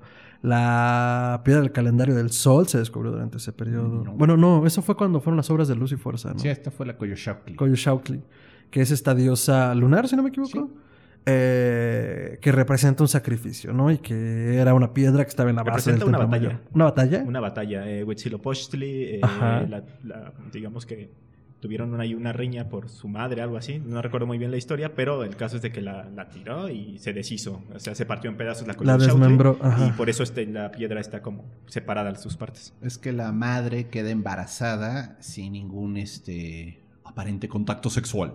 Uh, Y entonces la hija Una pelota me suena, me emplumada. suena como, ¿Dónde he Como que me suena. me suena de suena, alguna sí. religión. Sí, que con una pelota emplumada que se mete en la Sí. cintura y de repente ya no la tiene y está Y- preñada por sí. Huitzilopochtli. Sí, ya me no, está preñada de Huitzilopochtli, Ah, de... de él. O sea, ay, madres. Entonces. Coatlicue se siente mal, enojada, porque su mamá hizo eso. Y entonces junta a todos los hermanos, que son todas las estrellas, para matar a la mamá. La madre es la tierra. Y en el momento en el que van a matarla, aparece de, Eso sí. ¡Órale, putos! Y así, todos así. Ya con armadura con y armadura, mamé. invencible. Era el maldito solo, o sea. Y va a la despedazó, la aventó por la pirámide. Y pues a todos de, no, yo llegué paz, paz, hermano, paz. Yo nada más venía pasando. Yo nomás venía pasando. Y entonces, bueno. Pero bueno, el punto es. eh, tenemos este espacio subterráneo. Esta ciudad en especial, la Ciudad de México, es una ciudad que fue construida, sobre todo el cuadro central, sobre la antigua ciudad de. Tenochtitlan. Entonces, hay muchísima historia, muchísimo acervo, muchísimos muertos. Uy. Porque también cuando fue la toma de la ciudad, Cortés llegó con todo, con no sé cuántos cientos de miles de chichimecas y demás, a saquear la ciudad. Entonces, fue una masacre. O sea, fue un momento horrible, mucha sangre, mucha muerte. Y luego ya los españoles se dedicaron a llenar de tierra todo para construir arriba. Entonces vamos encontrando, cuando ya excavamos el metro, pues este adoratorio de Hecat, que no es propiamente un templo, es simplemente como un altar. Y cosas y cosas y cosas. Porque dicen que más ha sido lo que se robaron que lo que han reportado. No, seguramente. O sea, no se pueden llevar la maldita colchote, que es así como gigantesca. Pero las piezas. Pero piezas y demás dicen que fue un saqueo brutal. Porque además no se sabía bien dónde estaba el templo mayor. Bueno, se suponía, ¿no? O sea, que quedó cerca de la catedral por el Palacio de Gobierno, que por ahí estaba. Pero ya cuando se acercó el metro a esa zona del Zócalo, comenzaron a salir cosas. O sea, y entonces fue así como el día de campo de los arqueólogos de, ¡ay, sí, aquí está! Yeah, no hay dinero, entiérralo de nuevo. Ah. Sí. Pero bueno, el punto es, eh, fue un proceso de ir excavando debajo de la ciudad y encontrando todas estas raíces y vestigios antiguos. Y pues en mi opinión, molestando a muchos muertos. O sea, yo siento que sí alborotaron mucho al inframundo cuando anduvieron moviéndose por ahí con las barrenadoras. Porque pues, toda esa gente quedó muerta en, en circunstancias trágicas. O sea, fue una batalla muy sangrienta. Y pues de repente se acabó su, su ciudad, su imperio, ¿no? Pues ni les dieron los funerales adecuados, ni se los enterraron de la manera correcta, todos pues ahí en bola, ¿no? Así que pues esa es la energía que hay en el centro de la Ciudad de México. Y ahora, mete esta serpiente de hierro que está circulando por abajo. No, pues lo que no ves, o sea, lo que no te sale. No, y además, eh, esta circulación de tantos millones de personas a la semana, al día, esa energía, esa, esa psique colectiva. O sea, que vaya, no quiero decir, oh, las energías se mueven. No, no lo comprendo, no lo entiendo. Pero lo que sí me queda claro es que algo debe de pasar con tanta gente moviéndose bajo tierra. No, y, que, y aparte los que se han matado en las vías. Que que- también, o sea, si ya había energía ahí, todavía los que van ahí a, a suicidarse porque consideran que es lo más rápido, no sé si lo consideran Es, así o- mira, o, ahora lo más es- dramático. Es, la decisión que toman y dicen que es allí. Va. Entonces, no sé por de hecho, pues hay historias de fantasmas en las que hay gente que, que está esperando en el andén, en el metro, y ve que alguien se avienta. Pero cuando está a medio camino, desaparece la silueta y no era ninguna persona real, física. Esa ya las había oído. No me acordaba hasta ahorita que la contestaste. Ahora, Sí, lo horrible de lanzarte a las vías del metro es que no te mueres inmediatamente. O sea, el metro no te mata, normalmente te despedaza, te deja muy mal herido. Pero hay gente que ha sobrevivido eso incluso y queda parapléjica, o sea, queda muy mal. Quienes piensan que así te vas a ir rápido, mm, es un volado. Te puedes quedar a medio camino agonizando durante horas. Y ahora, ser operador del metro de por sí debe ser algo muy complicado, me imagino. Y yo he escuchado historias de operadores que, pues, diario, cada día que tienen su jornada laboral, pues van, tienen el riesgo de que alguien se, les toque que se suicide, tienen el riesgo. O bueno, incluso sí me han contado otras historias algunos de, oye, pues es que de repente, pues voy en mi ruta y veo un fantasma a medio camino. ¿Qué hago? No lo voy a reportar. ¿Para qué? Solo lo dejo pasar. Porque sea, ya van- sé que son cosas que pasan. Van en el metro ellos al frente y de repente, Y de ven una repente persona. ven una persona. O sea, porque hay estas historias Ok. clásicas de, oye, pues quien va a hacer revisión baja y encuentra a alguien, señor, no debe estar aquí. Digo, eso me parece impresionante. Pero las historias que me han contado de, oye, voy manejando y veo a la persona. O sea, y yo ya asumo, porque ya sé que estas cosas pasan, que es un espíritu, es un espectro. No sé por qué me ponen mal los pelos de punta. Porque ya es como parte de lo cotidiano, ¿sabes? Como, pues, sí me sigue asustando, pero Yo tengo que llegar a la siguiente estación. Yo me imagino que en su primer día de trabajo, en su capacitación, les deben de decir eso. Mira, entre esta estación y esta estación se aparece un señor, pero tú no hagas caso. O algo así, ¿no? O sea, Seguro puede parecer ellos. broma, pero quizás sí haya como historias de, oye, pues a lo mejor no frenes, porque pues ya alguien ha visto algo y no es nada. Sí, o, O sea, sea, puede- o ni lo, ni lo reportes, porque Ajá. así, así, así, así, ¿no? Lo que callamos los operadores de metro. Deberíamos de buscar a algunos eh, que quisieran contarnos sus historias y armar algunas capsulitas de relatos y pues que nos cuenten qué han visto, Entonces, qué les cuentan, o qué no han visto, porque también igual no faltará el que, pues la verdad es que yo llevo años trabajando aquí y no he visto nada. Pero lo veo complicado. Para ser honesto, para hacer un ambiente de ese tipo, de lo oscuro, subterráneo, túneles, lo veo muy difícil que alguien no haya vivido algo.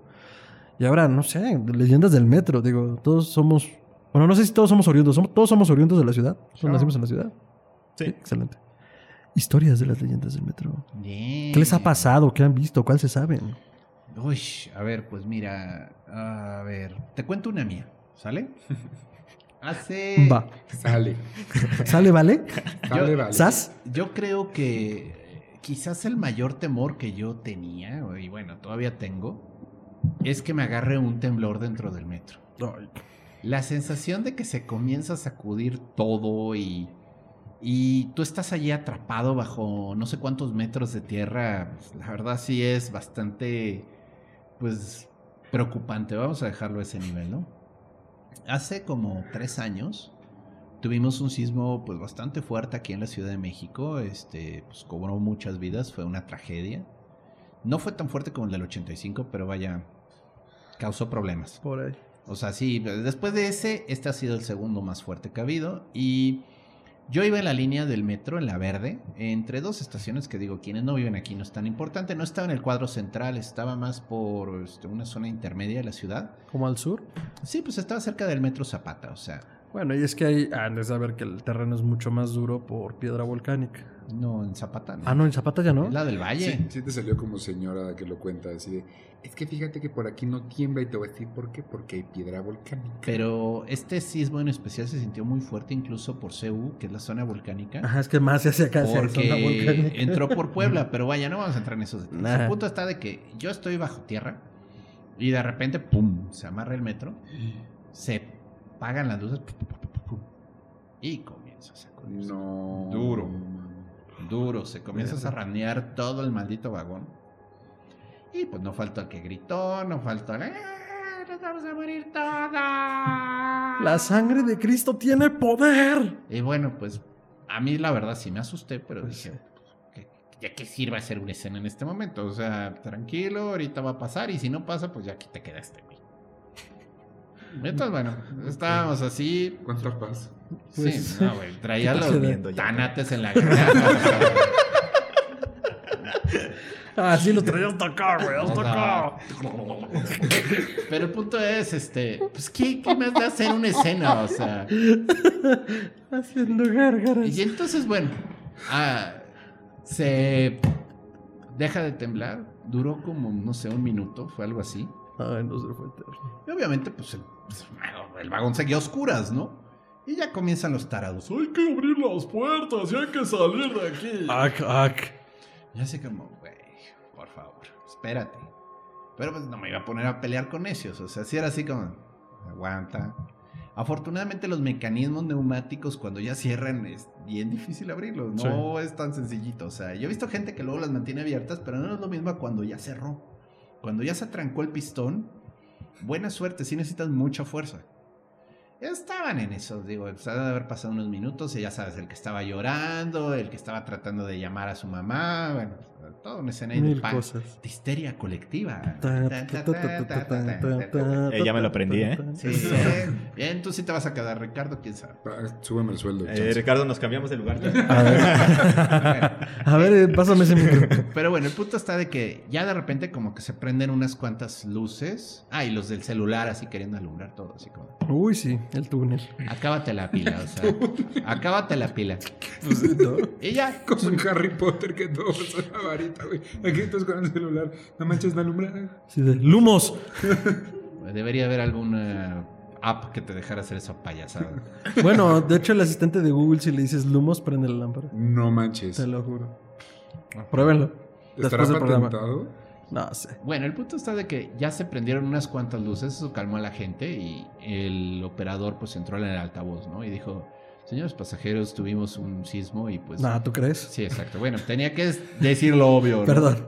No, no, el no. nervio. Sí, no, no, no fui yo teniendo sexo salvaje con alguien en la cabina, o sea, no. Pudo haber dicho que hubo una turbulencia, como en los aviones. Eso- eso- Pasajeros eso- tuvimos una turbulencia. Tuvimos una turbulencia telúrica. Aparte, digo, No, no, pues claro. Pues sí. Y entonces dijo, pues, señor pasajeros, tuvimos un sismo, estamos activando el protocolo de seguridad, vamos a avanzar en marcha de emergencia. Tengan paciencia, en unos momentos arranca esto. Ya con eso los que estaban en las puertas así, ac, ac, ac, ac, ac, ac, así como, ah no, bueno, y ya se regresaron a sus lugares así como caminando con los nudillos. Pero aparte, seguro era este típico güey de gimnasio con tirantes. ¿Estás bien, Ismael? ¿Quieres otra chela? No, no, no, es que. No, no. Es que tiene que ver con todo, con, con los que vivían en las cuevas. Ujú. se, resal- se relaciona esa historia con esto. Totalmente, o sea, se conectaron, Cerramos se redondo. dice. conectaron con sus antepasados. Con los o sea, trogloditas. Literalmente chaca, o sea. Se lo canalizaron. Es el viaje del Herbert. Sí, De hecho claro. salió la víbora también. ¿eh? El viaje del Chaca, o sea.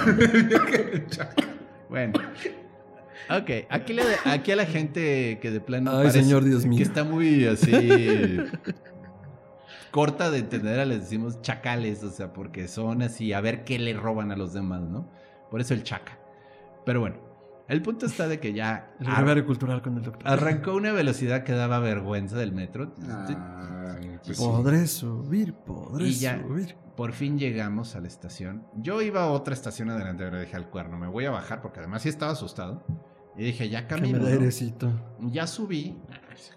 O sea, sí, la gente llorando en las Pues banquetas, este, edificios que se les habían roto los vidrios. Sí estuvo medio feo. Ah, estuvo horrible. Y sí dije, ah, su madre, sí estuvo pesado. Y eso descubrí que en realidad parece que el metro es el lugar más seguro para tener un sismo. No sé si el más seguro, pero al menos el pánico que se vive, la, el- no solo el pánico que le ves a la gente, sino lo que físicamente le pasa a la ciudad y los, a los edificios, a la misma tierra, cómo se está moviendo y cómo se siente. Digo, no, no por demeritar el miedo que puede sentir el metro, porque yo también me hubiera cagado. Pero Ay, qué asco. sí, pero. Pero bueno, al menos pues dices, bueno, pues, pues ya qué hago, pues no puedo salir. Y si los tres simios de gimnasio no pueden abrir la puerta, güey, ¿yo qué voy a hacer aquí? ¿No? Pues bueno, acá todavía corres o si estás en un piso bajo, pues te las escaleras, no sé. O sea, tienes opciones. Ajá, pero ahí Y pues. es- sientes que tienes opciones. Sí, bueno. Pues esa es mi experiencia en el metro cuando viví mi mayor Ay, miedo. güey. Y no fue agradable, pero bueno, la salí, la libré. Eh, sí tardé en volverme a animar a meterme al metro, les soy sincero. Sí la, sí la Pues pensé un par de meses, pero bueno, ya, ya. No es para menos. Ismael, leyendas en metro. Experiencias en el metro. Experiencias no, pero me viene a la mente ahora que encontraron a la botarga de rata en las Ay, alcantarillas. güey. Sí, sí. que, que es lo que comentábamos fuera del aire. Ay, sí. Que no es una rata animada, aparte es una rata lo más real posible.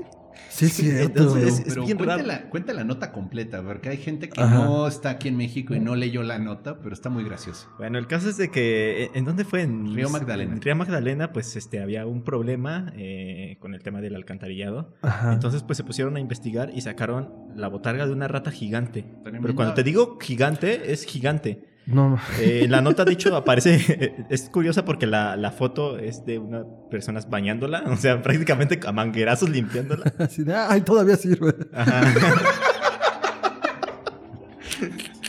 ¡No, ¡Hombre! ¡Hombre! ¡Sale con polish! Luego la fue a vender ahí al tianguis de la raza. Pero eh, sí, este, entonces se puso de moda otra vez el tema de la rata gigante porque po- por, la botarga. Entonces decían, no, pues la rata gigante de la Ciudad de México era real. Y es que en los años 80 Ah, se, la madre. se hablaba de que un- sí vivió mucho. hay precuela. Hay precuela. en los años 80 se hablaba de que en el mercado de la Merced, que para los que no son de aquí de la Ciudad de México, pues el mercado de la Merced es uno de los más grandes para minoristas. Y de hecho existe desde la época prehispánica. Sí, era una zona de comercio. Siempre fue un mercado. Bueno, en los años 80 decían que empezaron a desaparecer así como grandes cantidades de comida. Aparecían después como perros y gatos también mordidos o comidos. Ah, la Pues madre. la gente lo atribuyó a que había una rata gigante. Tiburón de tierra. O, en su defecto, un hombre rata. Eh, Claro. No sé Claro, qué me da era- más miedo. o sea. Eran de las dos hipótesis válidas. Sí, sí, sí. Imagínate a Ratman. Entonces, pues eran las dos hipótesis. Y eh, naturalmente lo que decían es que pues ahí en, en la Merced pues hay también una estación del metro, que es Ajá, ajá. Merced tal cual. Entonces decían que ya que vivía en los túneles del metro y se paseaba por los túneles. Entonces ya después no solo vivía en la Merced, sino que también vivía entre los túneles de la línea 3. que- o, o tenía familiares. La o 1, ¿no? Que es la rosa. O, o también en la 3. en la 3 también. Ay, güey. No, ya se está expandiendo. No, Sí, eh, te digo, tenía familiares o transbordaba la rata. Pero eh, Bueno, yo sí he visto transbordar algunas ratas, ¿eh? Ah. Ah, pues, eran los monos de gimnasio. Te, no, te venden unos discos de DVDs piratas o MP3 con canciones de banda. No, güey, no, güey. Oficialmente este programa no- tiene el peor chiste y no es mío. Bueno, ya se están debatiendo aquí los dos. El caso es de que se empezó a hacer muy popular y mucha gente este, había tenido avistamientos en los túneles de que estaba esperando así los andenes y pasaba la rata gigante. O sea, Y, Y le de hecho- vendía discos piratas. Ah, doctor, déjelo morir.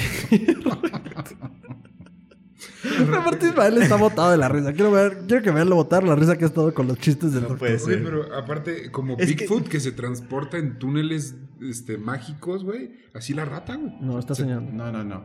Sí, ¿no? No. No, está soñando. De hecho, ya hicieron después sus mochilas con bocina. Déjenlo morir ya. Ay, te está clipeando. Bueno, el- el- escaló tanto el tema que hicieron una fumigación extrema ahí en la Merced, La- eh, bueno, las autoridades, y aparecieron miles de ratas muertas, Pero pero, ninguna ninguna gigante.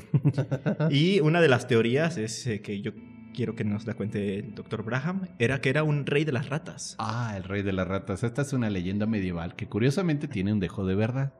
Verán, cuando en un lugar muy compactito, así como... Les voy a contar. Como una coladera pero chiquita, se juntan muchas, muchas, muchas, muchas, muchas ratas. Ocurre un fenómeno muy desagradable en el cual por el excremento seco Fuchi. se pegan todas a la altura de la cola. Se les hace un nudo a la cola. Busquen Rey de las Ratas en este. No. En Google. Es una imagen desagradable. Pero si han llegado. Bajo su propio red. Si han llegado a encontrar estos bichos, que es como todas las ratas juntas, pegadas por la cola. Entonces, pues mantienen una especie de coherencia interna. Digo, no es que se vuelvan un nuevo organismo, ¿no? Simplemente, pues están teniendo que convivir apretadas y juntas, ¿no? Y- Como ven, lo acaba de buscar y Ricardo pues es y real, no fue es real, o sea, sí existen, sí los han agarrado a veces y es desagradable. ¿Cuál es la rata más grande que han visto? Ya fuera de, los, de las bocinas, o sea, ya, ya no hay que tocar ese sin chiste. contar políticos. Ya mátenlo. Cinco. Ah, la rata más grande que he visto. Pues yo creo que como. Ay, voy a ser la señora. Como de este tamaño. No, no, no. Hazla así para que parezca que hablamos de santitos. Para los que están en el podcast, pues sí, sí. un buen ¿Qué tamaño. serán 30 Un niño Dios, ¿no? Hasta lo puedes vestir. Sí, lo puedes cuidar, lo mandas a la escuela y todo el pedo. Con o sin cola. Ah, Sin cola. ¿no? sin cola. Y la cola es casi largo también de la rata. Sí. No, pues yo he llegado a verlas así. ¿Sin cola? Sí, en el No campo. mames. La rata de campo es enorme. Bueno, Ah, bueno. tienen esteroides. Pues digo, es que están grandes. O sea, Se comen la comida de las vacas, no la mames. gente se las come. Yo me acuerdo mucho que si han tenido la oportunidad de viajar a, a Florencia, Italia, existen estos animales. Yo, es que yo no sé si llamarlos ratas o castores o la, como mitad y mitad. Yo ya no me acuerdo, ¿no estabas muy ¿No, te no, güey, te lo juro que existen. Y, la- y la- o sea, es bien sabido, güey. En el río, en, eh, en el río de Florencia, hay roedores que nadan por ahí y están enormes, güey. Pero enormes, no así como Santito, güey. Enormes cual castor, pero no tienen cola de yo castor. creo que viste otra cosa en el río. No, güey. no, no, sí Estoy existe, seguro que viste espera, otra cosa. Y te sé decir de dónde vienen. ¿No era un cacadrilo?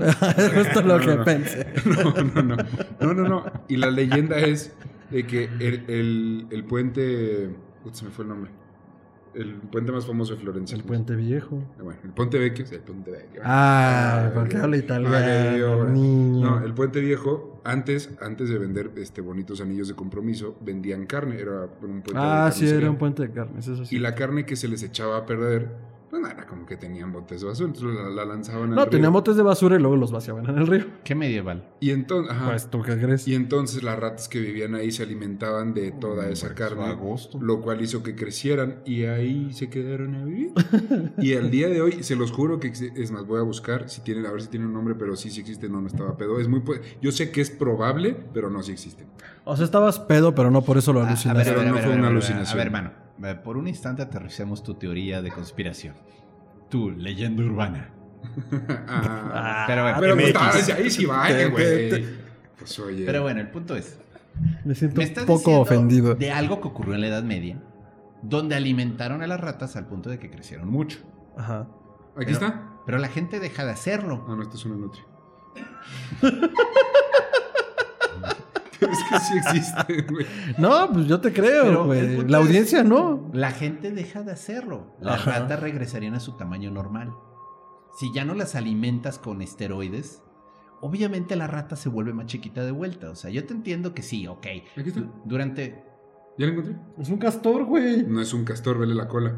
Un castor tiene la cola así como, así como Perry Lorne. Bueno, ¿y qué dice la foto? Dice. Dice nutria. No dice. ¿Dónde dice nutria? Ah, nutria slash castor. O sea, no es ni una ni la otra. Pero no es rata, ¿estás de acuerdo, güey? creo. ¿Es un roedor, sí o no? Dios de mi vida. Lo que es forzarla. Mira. sí Producción dice que no, las nutrias no son una- Mira roedores. esto. ¿Qué es esto? Una Mm. rata. Ay, güey. pues eso sí es una rata. Lo voy, a poner, lo voy a poner en las historias de Instagram para que todo el mundo vea esta rata gigante del río eh, de Florencia. Pero bueno, Bueno. esa es la más grande que he visto.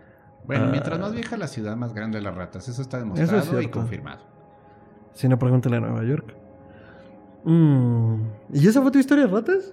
Bueno, de lo Cada subterráneo quien, y cada quien metro. estaba diciendo No, su, se, su se- rata se más desvió grande, de, de mi ah, historia, ¿no? perdón. Sí, sí, sí. Eh, faltan ustedes dos. A ver, vas tú. Tu historia o leyenda o experiencia paranormal en el metro. Yo jamás he tenido una experiencia paranormal en el metro. Yo cuando lo he usado, lo he usado normal, no he tenido nada. Yo según yo ahí no hay nada, no hay fantasmas, no se preocupen, está bien. Ok, un día se asustó un chingo, es lo que quiere decir, y no nos va a contar qué pasó. Yo, mi experiencia paranormal en el metro, bueno, es raro, porque a ver, las leyendas de espectros y de aparecidos, afortunadamente nunca me ha tocado ver un suicidio. Mm, pero una historia que yo tengo paranormal en el metro es muy simple, pero me sacó un pedo. Ahí va. Yo iba con mi mamá en la línea 7 del metro, en, eh, en la estación del metro auditorio, que es justo por la zona de reforma, ya no tan cerca del centro, pero como toda la zona turística todavía. Entonces, pues para quienes conozcan la ciudad, yo creo que es una de las estaciones más profundas que tiene el metro, no lo sé. Doctor, usted que lo conoce más. No, me late que Camarones es más profundo, pero bueno. Puede ser. En Camarones creo que nunca he bajado. Pero justo esa línea es de las más profundas. Entonces, bueno, cuando decimos profundos son como, ¿qué será? De 3 a 4 tramos de escalera eléctrica larga. Pues bueno, venía con mi mamá, yo tendría unos 15, 16 años. Y de esas veces que está muerto, no sé si era día festivo, no sé si era día laborable. El chiste es que a pesar de ser una zona turística, estaba muerto. Vamos caminando, muy contentos. Y de repente subimos el primer tramo de escalera y escucho un silbido, ¿no? Ok, alguien silba, es el metro. Vamos en lo nuestro, terminamos el primer tramo, subimos el siguiente y se empieza a escuchar otra vez. Pero así mismo tono, mismo todo. No sé. Ya para el tercer tramo que se escucha, sí volteamos, ya íbamos volteando, como, o sea, ¿quién es? Porque además se escucha a la misma distancia, en el mismo nivel de sonido, o sea, tendría que ser alguien que viene detrás de nosotros, no hay nadie. Oh, sí. ¿O sí? Y ya para el último tramo, pues no estábamos como paniqueados a nivel corre por tu vida, pero estábamos ya muy nerviosos de que no sabemos qué está pasando. Porque ni pueden ser las escaleras, porque todas tendrán que estar fallando. O sea, no, no tenía mucho sentido. Y bueno, así como propiamente dicho de, de- de algo que entiendo, bueno, algo que no entiendo que está pasando y que me está sucediendo allí, es esa. Que el doctor creo que el otro día me salió con una teoría interesante. No, es que tú me la contaste la primera vez con un tss, tss, Ah, tss, tss. Y el tss, tss Y es un sonido que hacen las lechuzas. Ok. No, yo me estoy imaginando ahorita Tal al tengo jefe. demasiada cerveza. Me estoy imaginando al jefe de estación con el sistema de altavoces Ay, güey. burlándose y troleándose. Rómpeme la ilusión. Así haciendo- Gerardo, Ay. Gerardo, Y güey. viendo por las cámaras de seguridad, ¿no? A ver volteaba. A ver qué pasa, a ver qué hacen. ¿Pero qué, qué ibas a decir tú? ¿Qué? No, no, no, estaba complementando el chiste del doctor. Continúa, Continúa tu, tu anécdota, por favor. Entonces, eh, pues eso, ya ahora ya no parece tan interesante ni divertido. No, continúa, yo sí quiero escucharla. No, pues ya, ya acaba. Ah, ya, Eso fue. ¿Ves? Porque ya no es interesante. Y pues nada, eso. Pero si ustedes tienen historias interesantes de Metro, por favor. En la caja de comentarios. No manches, ¿quién está silbando? Alguien está silbando. Ay, déjense de burlar. ¿Por qué son así? Oh. No, bueno, pero. Ay, si voy a apagar la cámara. eh, El metro es un maldito lugar de. No, es- es tremendo. Es súper raro, o sea, tiene una energía hiper densa. A mí me ha tocado estar en el metro así. Y cuando menos gente hay, peor se siente el lugar. No se siente tranquilo. No conozco una estación del metro donde digas, ay, aquí está bien chido, me puedo quedar sentado leyendo a gusto. No, es tenso. Es Eh, la lugar, soledad se ahí es siente tensa. densa, siente pesada, todo el tiempo sientes que hay algo. Y vaya, no es paranoia, simplemente es, aquí hay algo pesado. O sea, luego, ya que estás dentro de los vagones, es que son estos espacios que no son espacios. O sea, de nuevo, se les llama espacio liminal. ¿Qué quiere decir un lugar que no pertenece a nadie? Como las encrucijadas, curiosamente. Entonces, a mí me ha tocado ver cada persona más rara, así salida de película de fenómenos. O sea, una vez iba yo bien tranquilo así atendiendo mis asuntos, así sin meterme con nadie. Y de repente volteo y veo a este señor como de 60, 70 años, con un casco de motociclista de estos de bola de esfera raros, Como super oldie, super viejito. super oldie, en medio del metro, Ok, dentro de un vagón, ok. sin razón. Ajá. Es que también, o sea, hay gente rara. Por si tiembla. No todos son espectros. La ciudad es rara, o sea, estoy de acuerdo, y la gente es rara, puede ver si por si temblaba. Igual ya estaba en el temblor también y se quedó ciscado. A lo mejor vendía discos y los traía en el casco. No, yo, yo- yo comencé a alucinar de que debajo del casco solo había cerebro pulsante y no tenía Ah, no, bueno, es que tú también, hermano. Pues sorry, me malvibré. O sea, comencé a ver eso y dije, what the fuck. Hubo una vez igual en el que había una mujer que traía disque a su niño en brazos y, y yo así la atisbé y no era un niño, era un perro. Ok. Pero el hecho de ver a un perro donde tú querías ver a un niño. Te maltripeó. Me maltripeó, porque de repente pensé que el niño tenía cara de perro. Sí, yo tengo problemas, ya sé, no se preocupen. No, pues ni cómo superar eso, doctor. Eh, Me, me recordó una leyenda de esta persona que hablan de. Así, una persona igual muy sospechosa que entra al vagón así como con. O sea, muy, muy cubierto. O sea, aunque hiciera mucho calor. Y que de, de repente vieron que bajo su chamarra su gabardina empezó a escurrir sangre. Y es que traía la Ah, mano de alguien que le güey. había cortado para robarle un reloj, una pulsera. Ah, esa sí la había oído. Ay, güey. Qué bueno. Y es que es tan raro el metro que no dudo que haya pasado algo así un día. Es que es, es eso, es muy creíble. O sea, pues sí. No lo descarto. De Ajá. plano no lo descarto. Ay, güey, pues es que el metro de la Ciudad de México. Mira, la Ciudad de México es enorme, es cosmopolita. Tal vez la única más cosmopolita sea Nueva York, porque puede ser un poco más rara, no lo sé. No, no sé por qué pueda ser más rara, pero es más rara. Pero fuera de eso, viajar en los metros, eh, hacer vida en el metro de alguna manera, pienso en los vagoneros, pienso en los indigentes, pienso, no sé, también en la cantidad de gente que desaparece. Hay estadísticas de gente que simplemente desaparece en el metro. ¿Qué es lo más probable? Bueno, pues que es un secuestro, pero pues cuando te secuestran normalmente piden rescate.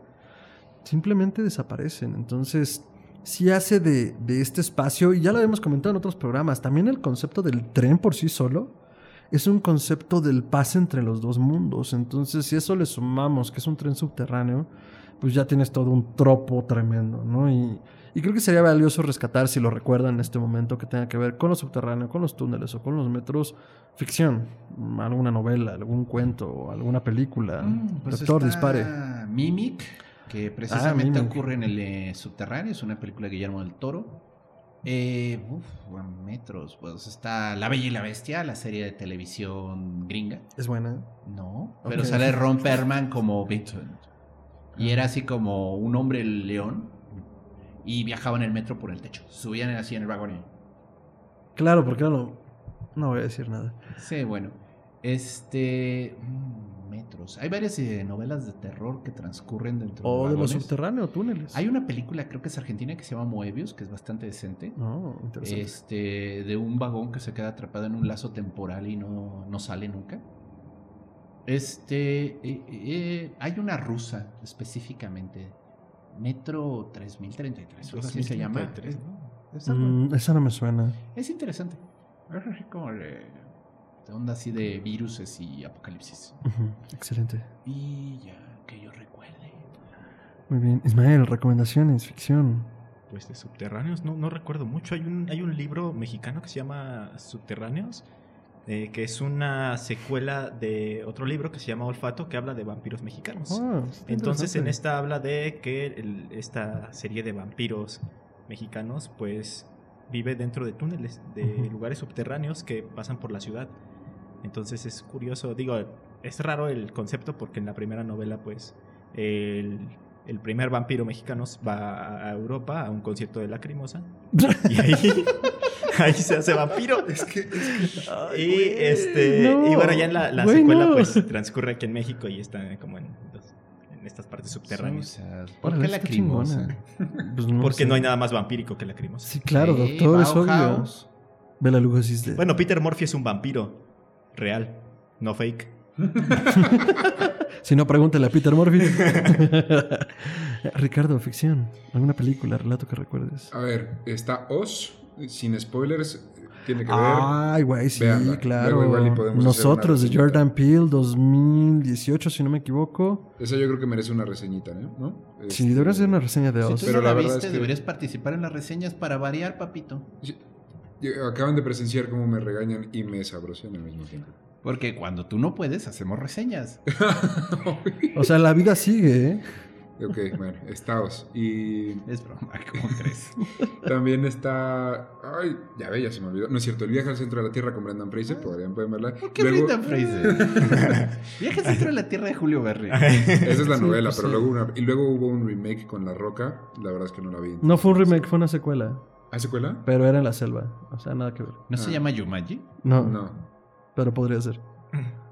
Este. um, y sí. eh, Exacto. La roca. Es que sabes que siento que, que todo este tema de lo subterráneo, lo que, lo que está debajo de la Tierra y tal, si no es viaje al centro de la Tierra como tal, solo es un factor dentro de una novela más grande, como para meterle un poco de tensión, un poco de claustro a la historia o a los personajes. Mm. Pero algo que tenga que ver tal cual como eso, al- digo, a lo mejor no sé si de algún derrumbe en alguna cueva o algo que tenga que ver con eso, ¿no? pero Uy. que de eso hay varios. La Ah, caverna de Platón. y hay varios. Y yo me acabo de La acordar de de una película que sí es un pinche viaje alucinado, bien macabro. Se Venga llama de.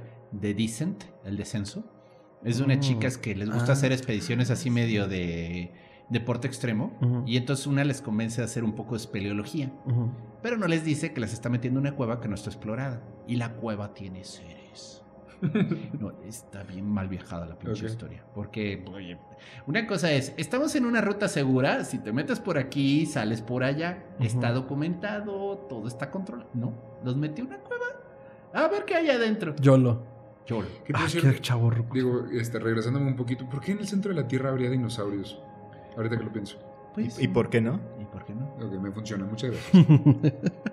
A mí Si se- pudieras ponerlos en algún lado, ¿dónde los pondrías? No, Pues en en la- Alaska, ¿verdad? En la Tierra Hueca. Ah, esa también es otra. Debe ser uno de la Tierra Hueca. Ya hablamos en civilizaciones perdidas. Mm. Debo, de dejar, debo dejar de beber, doctor. Maldita memoria. Maldita memoria. Así dije un momento, fue como, creo que ya lo hicimos. No, deberíamos de hacerlo. Ah, yo pienso en tres, en tres, en tres este, recomendaciones. La primera, eh, hubo algo que no tocamos muy a propósito porque quisiera hacer un programa como de eso, no sé dónde meterlo. Las catacumbas cristianas son todo un viaje porque así en fueron... la tierra como en el cielo. ¿Ah? ¿Cómo va esa película francesa? Ah, eso. No, eh, en, en inglés se llama, en inglés se llama As As above, so below, que es como es arriba, como es abajo. En español le así en pusieron- como en. Así la tierra como en el infierno. Ah. Oh, muy originales. Oh, sí. Eh, y habla acerca de un grupo de exploradores urbanos que está buscando meterse a las catacumbas de París. Que si alguna vez han tenido la oportunidad de viajar a alguna catacumba, lo primero que te dicen es no te separes de tu grupo, porque es tremendamente peligroso que te separes de tu grupo. Y no te metas a lugares que no están dentro del recorrido. Porque las catacumbas son túneles que corren por varios cientos de kilómetros debajo de algunas ciudades. O sea, algunos no saben realmente qué tan grandes ni qué tan profundas son y pues funcionaban un poco como ciudades cristianas durante la persecución, literal, ciudades bajo tierra. ¿Sabes qué me vino a la mente? Este, cuando, digo, en El Señor de los Anillos, creo que es la primera, cuando se pierden en una mina. Pero Algo es así. una ciudad mina, entonces es como, güey, vamos todos juntitos. Ah, algo así con las catacumbas, tal cual. Entonces, en esta película plantean el viaje de unos exploradores urbanos que conocen, que quieren conocer precisamente unas catacumbas porque al parecer hay algo de interés y todo se empieza a tornar mágico, místico, cómico, musical. Y por cómico musical hablo de terrorífico. Porque empiezan a encontrar grabados alquímicos y mágicos que no tiene mucho sentido, pero para la trama le hacen una trama de redención que me parece interesante. Y la verdad yo la recomiendo, yo le pondría eh, tres calaveras y media de cinco. Eh, la verdad es que es bastante disfrutable y dominguera. Y um, un audiorelato de Psicofonías Podcast que se llamó Sin Ojos, que es justamente una ficción sonora en la cual una pareja decide viajar por el metro. Cuando el muchacho cerca de la medianoche dice, yo no quiero viajar en el metro, me pone nervioso el metro, y de repente pasan cosas en el túnel. De todo lo que hemos hablado, los temores que puede haber en el metro, en ese relato se materializan. Sin ojos de Psicofonías Podcast. Y el tercero se me está escapando, ya lo tenía en la punta de la lengua. No, porque ya no me acuerdo. Ah, ya. eh, el ser en la cueva de H.P. Lovecraft. La verdad es que no estoy seguro porque lo tengo cruzado con un relato de Block, pero ya no sé si era de Block o Lovecraft. Pero si no me equivoco, es justo un turista que viaja por las catacumbas y que en algún momento se pierde. Pierde al grupo, pierde, pierde, pierde la noción de dónde está y está en penumbra. Y se encuentra con una criatura en la oscuridad. Y la conclusión es muy interesante, que no se las voy a contar. Pero el ser, el ser en, en la le, cueva Le vende sedes piratas. le vende sedes piratas, 3 por 2 pesos. eh, que le dé el que viene tocando para que- Probado, calado. para que no le haga chanchullo. Entonces son las tres recomendaciones que yo hago en corto de lo subterráneo. Y me gustaría que pasemos a los comentarios de cierre hacia la recta final de este programa. Doctor, ¿por ¿Por qué nos da miedo lo subterráneo? Ay, pues porque para comenzar está bien oscuro. Estás bien lejos de casa. Estás en un lugar que, pues, si te pasa algo, a ver si te encuentran, ¿no? Y pues. Pues además te despierta todo tipo de temores. Ok. Ricardo, lo subterráneo, ¿por qué nos da miedo? Pues para empezar porque está muy oscuro. Y... Nada se vale robarse comentarios de cierre. creo que tiene creo que tiene este tema de, de la claustrofobia aunque no sufras de claustrofobia todo el mundo siente ese tipo de encierro de decir es que el mundo está allá y yo estoy aquí y aunque griten no me escuchan creo que eh, tiene que ver con eso Ok. Ismael, ¿por qué nos da miedo la claustrofobia? Yo creo que además de lo que ya mencionaron, pues también viene siendo una herencia de todo lo que nos han contado y de todo lo que ha existido en estas civilizaciones y si lo relacionaban con la muerte, pues también nosotros seguimos teniendo como ese ujú. eh, esa idea también de que entro y es otro mundo, ¿no? Como tal, estoy entrando a otro lugar que nada tiene que ver con, con el que conocemos arriba. Entonces creo que también seguimos teniendo un poco de pues de esas ideas que, que implantaron todas las civilizaciones antiguas y que pues a lo mejor y no, no estaban equivocados. Yo creo que lo subterráneo nos da miedo por lo que decía al principio. Hay mucho el reflejo en esa oscuridad por las improntas, por la educación, por lo que quieran, de que en lo oculto y en la oscuridad está lo malo, está el peligro, está la muerte, ¿no? Al principio hablábamos como de, "Eh, en la antigüedad, las cuevas. Pues es que cuando no había fuego y no podías ver más allá de tu nariz o del bosque, pues claro que había peligro de muerte. O estabas con la tribu o no estabas con la tribu. Y creo que heredamos mucho de eso. O sea, al temerle esos espacios cerrados, esos espacios oscuros. A mí me fascina el metro. Los trenes son de mis transportes favoritos. Pero transportarme en el metro de la ciudad, bueno, vaya. Mis pesadillas, sea, mis verdaderas pesadillas, eh, pasan cosas, pero pasan en el metro de la Ciudad de México. Por esta cuestión de los túneles, de lo encerrado, lo que ya han comentado ustedes, de lo oscuro. Entonces, es un lugar que yo siento al final de cuentas inseguro, porque mi, mi vista, mis sentidos me engañan. Entonces yo creo que por eso nos dan miedo los subterráneos, los trenes, estos lugares de paso, de vida y de muerte en muchos sentidos. Y pues nada, con eso estaremos cerrando el tema, pero antes de despedirnos, las redes donde pueden seguir a estos espectros. Doctor, sus redes. Me pueden encontrar en Twitter como Chuntaromelquisedec, eso es arroba chuntarome. Allá de chirra- chile, arroz y pozole. Les comparto mis filias, les comparto mis fobias, les comparto gatitos, les comparto comentarios jocosos o de plano me pongo neuras y me comienzo a quejar de todo lo que envuelve ser un ocultista en esta ciudad moderna. Síganme, se pone divertido.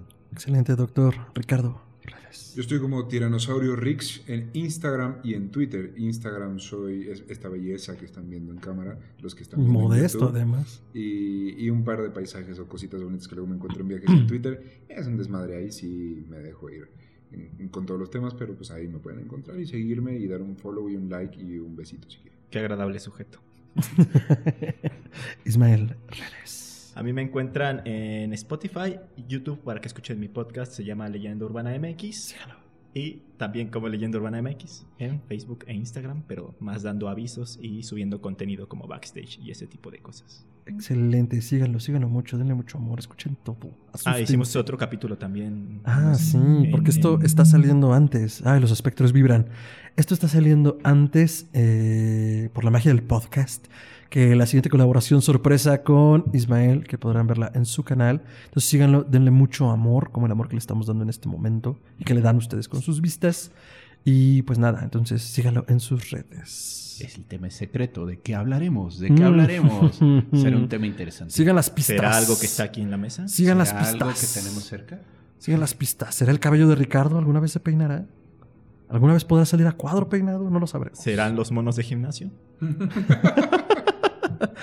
Pero bueno, Sí, a mí me pueden seguir como arroba mantrasaya, eso es con i latina y doble al final, arroba mantrasaya y eh, me encuentran así en Twitter y en Instagram y en Facebook me encuentran como Fernando Santamaría, traigo un turbante muy simpático y en todas las redes comparto lo que hacemos en Histeria, las colaboraciones que hacemos otro- con otros canales, contenido que estamos estrenando ya en vísperas de la Navidarks, porque este es el mejor mes de todos. Digo, todos los que estamos aquí presentes vivimos en constante y perpetuo Halloween.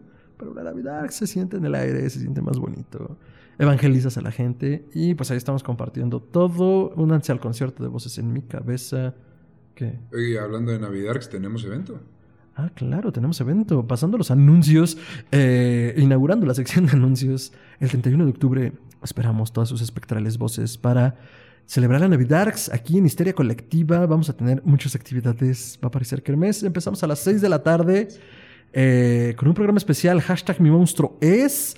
Como ya habrán visto, hemos compartido nuestros monstruos, los que nos dan miedo, los que nos dieron infancia y terror.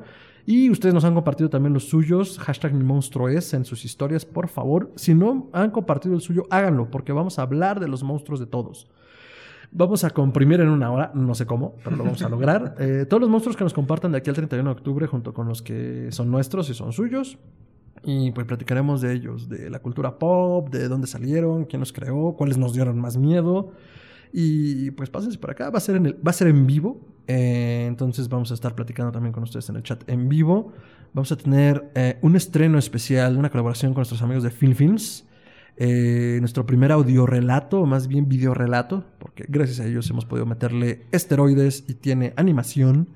Y es el agujero, porque doctor, doctor, ¿usted está listo para conocer a Dios? Mm, No. Nosotros tampoco, pero en el agujero, en el agujero vamos a conocer todos a Dios, no se lo pierdan. Eh, justo al final del primer bloque vamos a estrenarlo, eso de las 8 de la noche, para después hacer un anuncio especial y luego pasar directo a una actividad muy divertida que va a ser, vean a Ricardo jugar con un Oculus Rift, Outlast o cualquier juego de terror que se nos ocurra. Entonces van a poder seguir ese streaming, el segundo, eh, la segunda parte del en vivo. Y pues nos vamos a pasar muy bien. Díganos si ustedes se espantan también o si de plano no van a verlo porque les da susto como a Ricardo. Porque verán, ya está sudando la gota gorda aquí a Güey, mi yo no sé en qué momento accedí a hacer esto, güey. Pues dijiste que por los likes, ¿no? O Pues sea, sí, por los likes. Si no, o sea, neta, neta, ustedes saben lo que me cuesta. Entonces, por favor, vayan y véanlo. Y si no saben, se van a dar cuenta de lo que le cuesta. o sea, tenemos aquí justo ya la escala, el ricardómetro. Entonces, Ricardo. Lo ri- en ricardómetros cuánto nos espantamos. Yo en solidaridad creo que me turnaré con él, si no me da mucho miedo. Porque debe saber algo, yo doblo las manitas con los juegos de terror. Pero esa es otra historia. Entonces, ya lo saben, el sábado 31 de octubre hay fiesta de Navi Darks, porque es época de Darks y Recibirks. Y pues nada, entonces, doctor Ismael, Ricardo, muchas gracias a todos por su presencia a la producción que está de aquel lado, fuera de cuadro. Gaby, muchas gracias y nos vemos en la siguiente emisión. Hasta entonces.